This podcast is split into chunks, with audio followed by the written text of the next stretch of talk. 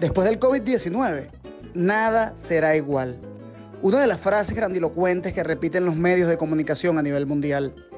Ninguno de esos medios va a la raíz del problema. Mucho menos señalan al responsable tras la pandemia, el sistema capitalista. Debemos reconocer que esta difícil coyuntura que afrontamos nos convoca a la reflexión y a la acción colectiva. Es la oportunidad de armonizar la relación de la humanidad con la madre tierra.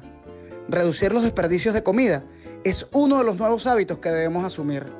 Consumiendo primero los alimentos próximos a vencerse, comprando solo lo que necesitas, eligiendo productos frescos, orgánicos y de origen local, asumiendo que si se reducen las pérdidas, quiere decir que hay un mejor uso de la tierra y del agua, porque se estaría consumiendo menos agua y explotando menos tierra. En nuestras manos está la posibilidad de cambiar los patrones de producción y consumo que nos ha impuesto el sistema capitalista.